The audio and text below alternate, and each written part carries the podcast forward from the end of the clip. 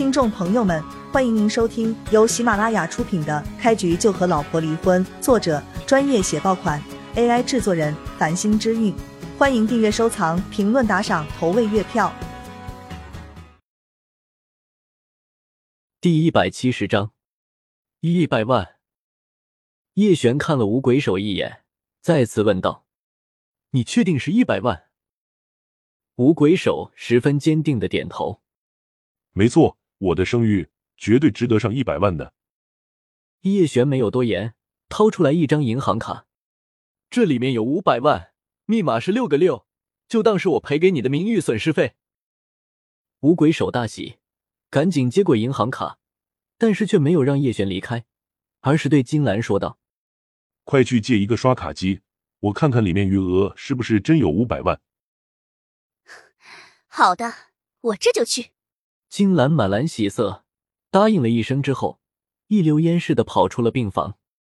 徐家的一帮亲戚也好奇的看了看那张银行卡，就这么一张卡，里面能有五百万？别骗人了！这些公子哥就是喜欢讲大话，还五百万，五十块差不多。待会儿刷开机拿回来，我要看看这小子的脸色究竟会变成哪种样子。不多大一会儿，金兰抱着一个刷卡机回到了病房。五鬼手将银行卡插进去，输入密码之后，一看果然是五百万元存款。五鬼手差点就大笑了起来，但是考虑到还有徐家的一帮亲戚看着。他就很淡然的摆了摆手，云淡风轻的说道：“的确有五百万，但是这跟老夫的声誉比起来，还是有所不如，我就勉强接受了。行了，你可以走了，往后我不会再追究你的责任。”说着，五鬼手就冲叶璇挥了挥手，就像是赶走一只苍蝇。得知银行卡里面真的有五百万，徐母跟一帮子亲戚全都变了脸色。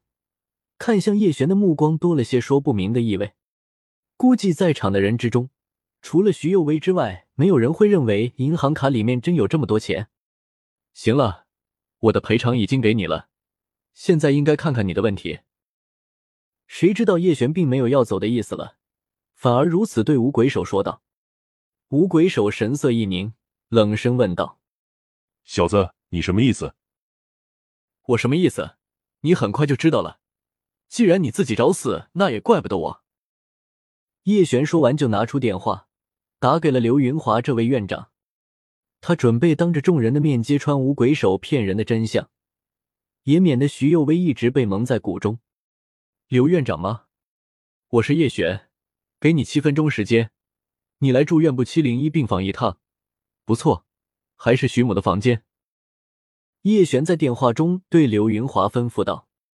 听到叶璇的电话竟然是打给刘院长的，五鬼手登时吃了一惊。他当然知道刘院长是谁，也清楚这位的院长的身份地位有多高。自家是自己清楚，五鬼手的确就是一个江湖骗子，根本没有任何医术在身。他心想，刘院长这一来，自己不就被拆穿了吗？一看叶璇又给刘院长打电话了，徐母跟徐幼薇两人内心都惊讶到了极点，他们心想。叶璇究竟是什么人物？为何能够随意差使刘院长？要知道，刘院长在南州绝对属于大人物的行列。徐幼薇家的一帮亲戚没有看到之前发生在病房的一幕，所以他们对叶璇的做法有点嗤之以鼻。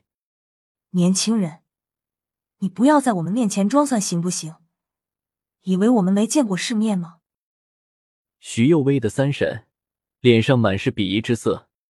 刘院长这种大人物。会听你的话，许大强也跟着点头，冷笑着说道：“牛皮也不是你这么吹的，你信不信我一个电话就将南州的城主叫来？既然这个家伙都叫院长了，我们还等什么？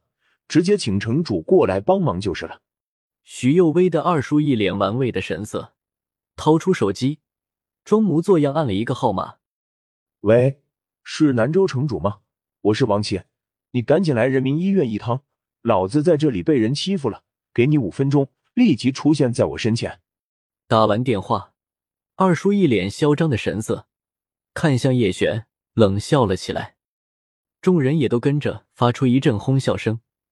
他们对徐幼薇的二叔知根知底，就是个卖水果的小贩而已，哪有可能认识南州城主？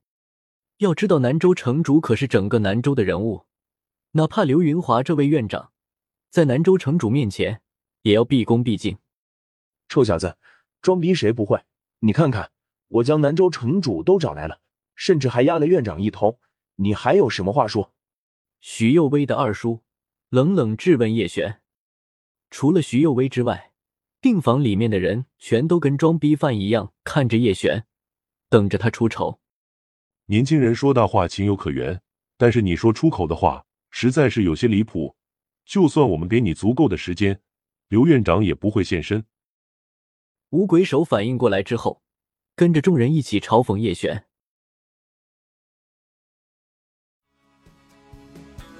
听众朋友们，本集已播讲完毕，欢迎您订阅、收藏、评论、打赏、投喂月票，下集更加精彩。